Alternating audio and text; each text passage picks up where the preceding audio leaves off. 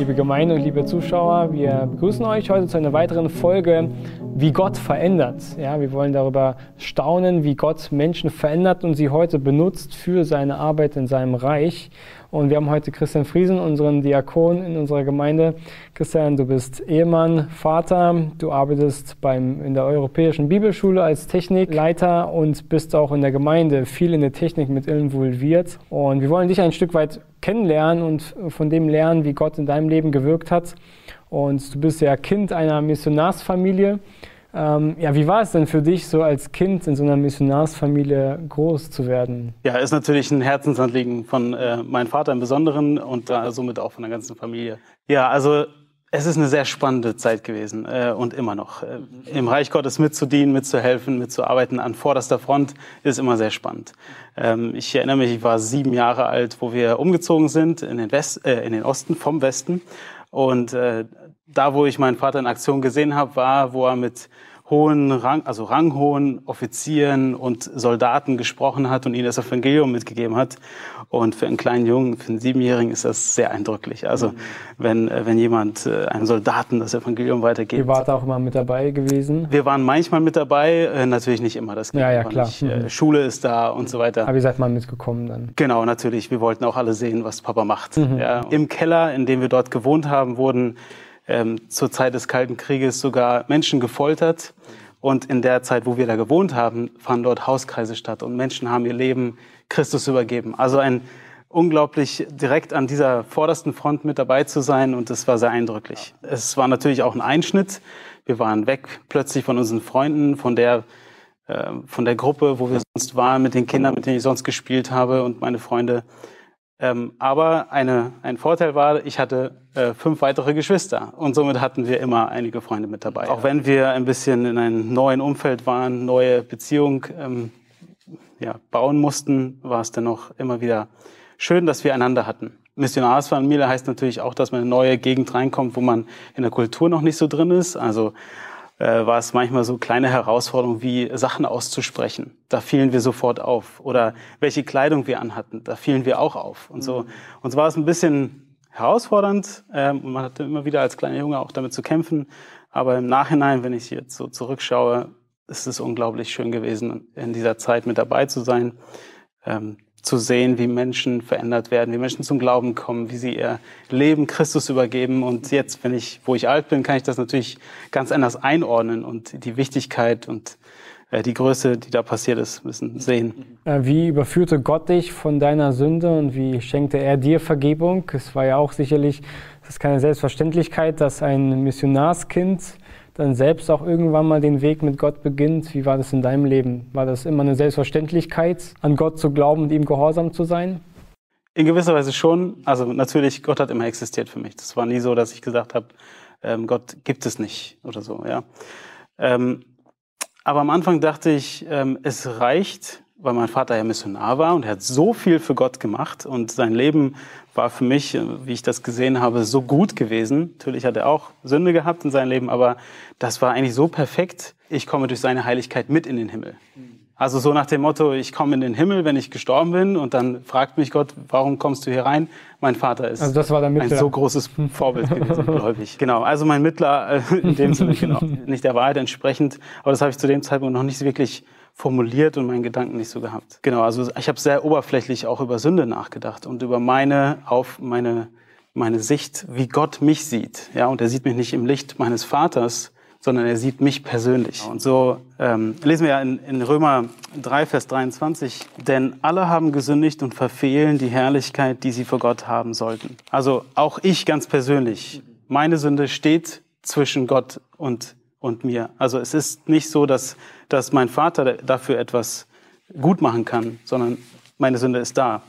Und so ähm, ist mir das aber nicht so wirklich vor Augen gewesen. Und äh, diese, die Rechenschaft, die ich vor Gott habe, die war mir nicht bewusst.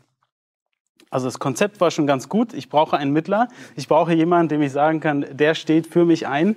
Also ich hatte gesagt, das wäre mein Vater, aber ich brauchte jemand anders. Das wusste ich zu dem Zeitpunkt noch nicht so, diese noch nicht so genau. In welchem Zeitraum, Alter war das ungefähr gewesen, wo du dir um solche Gedanken gemacht hast? Ja, eigentlich recht früh schon, aber so wirklich klar formuliert war es eher mit, mit äh, so von, von 12 bis 15 Jahren ungefähr. Mit 15 Jahren hatte ich dann die Möglichkeit, äh, auf ein Sommercamp dabei zu sein. Ähm, das war eine sehr schöne Zeit gewesen und einfach ähm, im, Camp das zu erleben, ein Zeltlager zu haben, also im Sommer 2000. Und äh, eine Aufgabe in diesem Camp war gewesen, nimm deine Bibel und hier sind ein paar Fragen, such dir einen stillen Ort und arbeite sie durch. Du hast anderthalb, zwei Stunden dafür Zeit und äh, reflektiere einfach dein Leben, wie es aussieht, vor Gott auch. Und so habe ich äh, mir die Zeit genommen, habe mir dann ein, ein, Stückchen im Wald gesucht und war ganz alleine, habe die Bibel gelesen, die Fragen beantwortet und dort hat mir Gott aufgezeigt,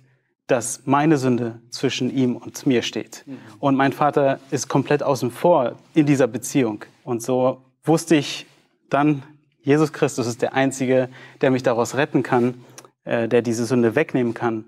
Und diesen Mittler, den ich in meinem Vater gesehen hatte, das ist nicht er, sondern der wahre Mittler ist der Herr Jesus Christus. Und wenn ich jetzt an die Himmelspforte kommen würde, würde ich sagen, Jesus ist da. Jesus hat für meine Sünde bezahlt. Und so ich bin nicht perfekt, arbeite ständig noch, immer noch an meinen äh, Fehlern und Sünden, aber ich weiß, dass mein Erlöser lebt. Und so, genau, und so wollte ich noch die Stelle dann, äh, Vers 24 weiterlesen, Römer 3, Vers 24, so dass sie ohne Verdienst gerechtfertigt werden durch seine Gnade aufgrund der Erlösung, die in Christus Jesus ist. Mhm. Was hat äh, dein Charakter insbesondere dann auch geformt in den letzten ähm, Jahrzehnten, seitdem du zum Glauben gekommen bist, gab es gewisse Personen, Bücher? Hast du Dinge, die du uns irgendwie mitgeben möchtest, das dich geformt hat? Natürlich heißt es nicht, dass das alle gleichermaßen formt, aber manchmal ist es auch sehr hilfreich zu wissen. Ja, also es gibt ja unglaublich viele Situationen und jede von ihnen formt einen und viele Bücher, die man gelesen hat und kleine Artikel manchmal oder auch manchmal nur kleinste Begegnungen. Ähm, ein Buch habe ich geschenkt bekommen, die Kunst des selbstlosen Dienens mhm. ähm, und das hat mich ein bisschen mehr dazu gebracht und dazu bewegt, ähm, mein Leben als Dienst zu sehen. Ja. Ähm, nicht nur einfach dahin zu leben, sondern wirklich sich einzusetzen. Und äh, so ist das einer der Bücher, die ich sagen würde, die haben mich geprägt und prägen mich immer noch. Ähm, und eine Situation, die mir immer wieder einfällt, ähm, ich durfte auf der Shepherds Conference in den USA sein. Und ähm, dort wurde natürlich auch für das leibliche Wohl gesorgt. Das Geistliche war von der Kanzel, das leibliche dann aber auch. Also es gab äh, Essensstände und Kaffee und so weiter. Und diese Hingabe, die diese Menschen dort zu allen Teilnehmern hatten, das waren 6000 Teilnehmer und das wurde so gut für uns gesorgt. Mhm. Und die hat mich einfach inspiriert und imponiert. Und äh, ich musste das immer wieder sagen. Dankeschön, dass sie hier, dass, dass, dass sie hier uns dient. Und äh, dann habe ich das einem, einem gewissen Mann auch gesagt. Ich kenne seinen Namen nicht, ich weiß nicht, wie er heißt. Ich habe ihm gesagt, danke, dass ihr uns dient. Und dann sagte er als Antwort, danke, dass du hier bist. Mhm. Weil wenn du nicht hier nicht hier wärst, könnte ich niemandem dienen. Also die Ansicht viel mehr zu haben, nicht ich, die Aufgabe ist da, ich mache sie jetzt, sondern Gott hat mir eine Gabe gegeben und die setze ich ein für Gottes Reich. Und das war so für mich ein, ein Schlüsselmoment, wo ich dachte, ja, Gott gibt die Gaben nicht, damit wir irgendwas besonders machen, sondern dass wir unseren Nächsten dienen, damit wir für den Nächsten da sind. Du bist äh, seit 2014 bei uns in der Evangeliumschristengemeinde Berlin-Hellersdorf Diakon. Wieso bist du Diakon geworden? Also hauptsächlich, weil die Ältesten auf mich zukamen und gesagt haben, äh, die sehen das. wir sehen das, äh, du könntest ein Diakon sein und musste erstmal schlucken und okay. Ähm, und dann musste ich mich darauf damit befassen, was bedeutet es eigentlich, ein Diakon zu sein. Ja, ich liebe es zu dienen, ich liebe es einfach, den Menschen zu helfen und ähm, diese, diesen, dieses, die Lehre, die man bekommt von der Kanzel, die Wahrheiten, die wir lernen, ähm, in die Tat umzusetzen und den Menschen das weiterzugeben. Einfach der Liebe praktisch werden zu lassen. Und äh, so sehen wir das ja auch in der Apostelgeschichte 6, dass die, ähm, dass die Diakone dazu da waren, um auch den Ältesten Arbeiten abzunehmen. Und das habe ich geliebt. Einfach, dass sie wirklich Zeit haben, auf der Kanzel zu sein, um im Gebet für die Gemeinde da zu sein, weil das sind Aufgaben, die sind sehr wichtig und ich wollte sie dabei unterstützen. Und das ist auch unübersehbar in eurem Leben, auch als Familie, besonders bei dir, aber natürlich auch als Familie, dass ihr immer wieder bereit seid, egal wo, praktisch dienen zu wollen. Das ist euer Herzschlag, immer Dienste zu unterstützen. Und es ist einfach sehr schön zu sehen, dass, ihr, dass du besonders Diakon aus Überzeugung bist. Das ähm, sind wir sehr dankbar als Gemeinde. Gott die Ehre. Welche Rolle spielen denn diakonische Dienste, praktische Dienste allgemein in der Gemeinde? Mhm. Wenn man das so ganz grob, ähm, du hattest schon einige Sachen mit äh, erwähnt, aber wie würdest du das noch mehr umreißen? Genau, also Apostelgeschichte 6 beschreibt es eigentlich sehr passend.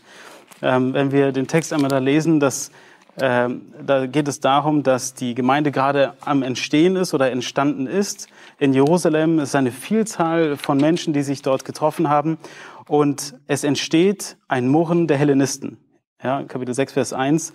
In jenen Tagen aber, als die Zahl der Jünger wuchs, entstand ein Murren der Hellenisten gegen die Hebräer, weil ihre Witwen bei der täglichen Hilfeleistung übersehen wurden.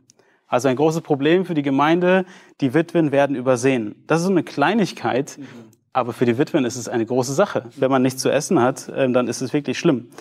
Und die Ältesten sehen das natürlich, merken diese Unzufriedenheit, die aufkommt. Und da beriefen, Vers 2, die zwölf, die Menge der Jünger zusammen und sprachen, es ist nicht gut, dass wir das Wort Gottes vernachlässigen, um bei den Tischen zu dienen. Also wiederum, die Ältesten sehen, diese Aufgabe ist da, das muss ja jemand machen, ähm, aber unsere Aufgabe ist es nicht. Wir haben eine viel wichtigere, also was heißt wichtigere, aber eine andere Aufgabe einfach. Wir sind eingesetzt, um Gottes Wort weiterzugeben, um im Gebet für die Gemeinde da zu sein.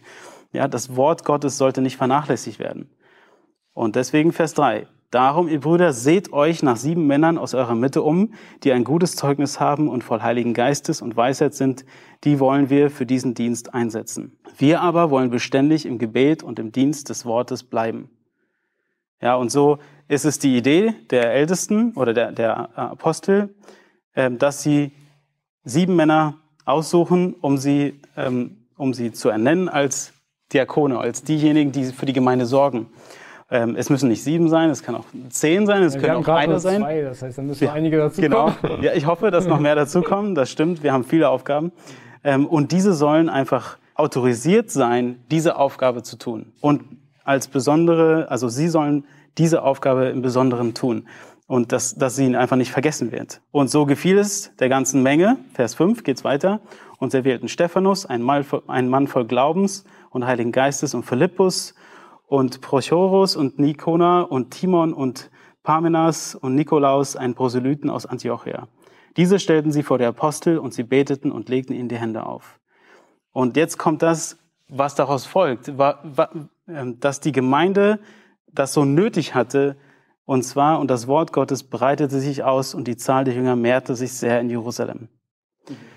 Also, denkt man gar nicht, ne? So die Not war da, Dienst, ja. genau, die Not war da, und das war etwas, was die Gemeinde von innen heraus zerstören könnte. Ja, und äh, wenn wir die Not des Nächsten sehen, dann müssen wir sie natürlich angehen. Und das ist das, was, äh, was die Bibel uns immer wieder ähm, sagt. Ja, Jakobus 2, Vers 17 heißt es, so ist es auch mit dem Glauben. Wenn er keine Werke hat, so ist er an und für sich tot. Mhm. Und in dem Zusammenhang heißt es darum, wenn jemand kommt und sagt, ich habe Hunger und ich habe Durst, dann sagt man nicht, geh und wärme und sättige dich, und tut es nicht und hilft ihm nicht. Das wäre Unglauben, also es wäre etwas, was, was den Unglauben beweist. Und so ist die Gemeinde, die ja voller geretteter Menschen ist, ist dazu aufgerufen, alle Not zu sehen und zu stillen. Und das ist aber nicht die Aufgabe der Ältesten. Die Ältesten sollen sich um diese Dinge kümmern. Und dafür gibt es alle anderen und im Besonderen halt die Diakone, die das Ganze koordinieren, organisieren und so, dass nichts vergessen wird. Ja, und so, ich merke halt immer noch, dass in unserer Gemeinde immer wieder Sachen übersehen werden oder zu, zu kurz kommen. Und deswegen, wir brauchen weitere Diakone. Das ist eine, eine ganz wichtige Auf Aufgabe. Wichtiger Aufruf ja, an die Gemeinde. Ähm, etwas zu euch persönlich. Ähm, ihr, ihr, liebt Kinder und ähm, auch du liebst Kinder. Du bist ja auch äh, der Kinder, ähm, Kinderdienstleiter bei uns in der Gemeinde. Ähm, aber was sind für euch persönlich als Ehepaar ähm, wichtige Prinzipien für die Kindererziehung? Also wir wollen unsere Kinder ja erziehen zur Gottesfurcht hin. Das heißt, welche Prinzipien haben wir, auf welchen stehen wir und insbesondere ihr als Ehepaar? Mhm. Ja, Vater werden ist nicht schwer, Vater sein umso mehr, ja. gibt es ein Sprichwort. Ähm, also es ist eine große Aufgabe und ich bin sehr Gott dankbar, dass er uns vier Kinder anvertraut hat und äh, viel mehr Kinder auch in der Gemeinde noch. Also somit eine große Aufgabe. Wie wir die Aufgabe bewältigen können, sagt uns Gottes Wort. Das ist erst äh, eindeutig und klar dabei. Und äh, das Wichtigste zu sehen ist immer wieder, wir brauchen die Gnade Gottes. Und wenn wir nicht im Gebet für die Kinder sind, dann hat alles andere keine keine Auswirkung. Ähm, ich habe einen Satz, mit dem ich, äh, der mich immer wieder begleitet. Äh, das ist eigentlich auf Englisch. Der heißt Pray hard, work hard, trust God. Zu Deutsch übersetzt, also bete viel, arbeite viel und vertraue Gott. Das ist unsere Aufgabe. Wir sollten alles tun, wir sollen alles erbeten und Gott vertrauen. Er tut es auch. Und so ist das erste Prinzip, dass wir beten. Beten für unsere Kinder. Das zweite Prinzip ist, dass wir eine gesunde Familie haben sollen. Ähm, ohne gesunde Familien können die Kinder gar nicht lernen, was es heißt, ein gesundes Leben zu führen. Ein Leben, äh, wie man das Leben meistert. Ähm, und Epheser, ähm, Epheser 5 und Epheser 6 reden davon, wie Gott sich denn die Familie vorgestellt hat. Ähm, ich lese, also es gibt sehr viel darüber zu sagen. Ich lese nur die letzten zwei Verse aus, ähm, aus dem Kapitel 5, Verse 32, 33. Dieses Geheimnis ist groß, ich aber deute es auf Christus und auf die Gemeinde. Also es geht um die Ehe. Mhm. Doch auch ihr, jeder von euch liebe seine Frau so wie sich selbst. Die Frau aber erweise dem Mann Ehrfurcht. Also das ist die Ehebeziehung, die er beschreibt. Und jetzt kommen die Kinder. Kapitel 6, Vers 1. Ihr Kinder, seid gehorsam euren Eltern in dem Herrn, denn das ist Recht. Du sollst deinen Vater und deine Mutter ehren. Das ist das erste Gebot mit einer Verheißung, damit es dir gut geht und du lange lebst auf Erden. Und jetzt kommt das Prinzip in der Praxis. Und ihr Väter, reizt eure Kinder nicht zum Zorn, sondern zieht sie auf in der Zucht und Ermahnung des Herrn. Die Aufgabe ist es, eine gesunde Familie zu haben, weil die Kinder sehen uns, die Kinder sehen, wie wir leben und wenn sie ein Vorbild haben, dann ahmen sie dem auch nach. Kleines Büchlein, Die Pflichten der Eltern heißt es, ähm, von J.C. Ryle. Er hat schon vor ein paar Jahrzehnten gelebt und doch ändert sich diese Wahrheit nicht. Und er schreibt etwas über das Vorbild. Anordnungen, Ratschläge und Gebote werden wenig nützen, wenn sie nicht unterstützt werden von dem Vorbild deines eigenen Lebens. Deine Kinder werden nie glauben, dass du es ernst meinst und wirklich willst, dass sie dir gehorchen, solange deine Taten deinem Reden widersprechen. Jemand machte einmal folgende weise Bemerkung. Kinder gute Unterweisung, aber ein schlechtes Beispiel zu geben, ist, als ob du sie mit dem Kopf in den Himmel winkst, während deine Hand sie in die Hölle lotst. Es sind sehr harte Worte, aber das Vorbild, was wir unseren Kindern geben müssen, ist unglaublich wichtig und wertvoll. Und wenn wir den Kindern beibringen wollen, du sollst den Herrn lieben, aber lieben ihn selber nicht, dann hat das keine Auswirkung. Wenn wir sagen, die Gemeinde ist wichtig, aber gehen nicht zur Gemeinde oder haben es keinen hohen Stellenwert, dann werden die Kinder das auch nicht tun.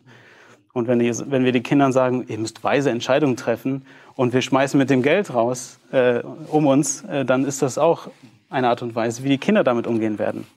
Und so ist ein Vorbild äh, zu sein eine sehr, sehr wichtige Sache und ein gutes Prinzip. Ähm, und das Dritte, ähm, was ebenfalls sehr wichtig ist, eine, mit der Familie zusammen in eine gute Gemeinde zu gehen und Teil der Gemeinde, zu, also mit der Gemeinde mitzuarbeiten. Die Kinder einfach mitzunehmen in dem Dienst, im Mitwirken, in den Gottesdienst, aber auch, wo man wirken kann, wo man etwas tun kann. Gemeinsam einen Kuchen zu backen für das Stehkaffee. Oder es fängt ja mit kleinen Dingen an. Ja. ja, herzlichen Dank, Christian, auch für diesen Einblick in euer Leben, für das, was Gott in eurem Leben tut. Besonders ähm, hast du ja heute für dich gesprochen und wünschen dir Gottes Segen. Es war sicherlich nicht das letzte Mal, wie ich merke. Wir wollen dich auf jeden Fall nochmal hören.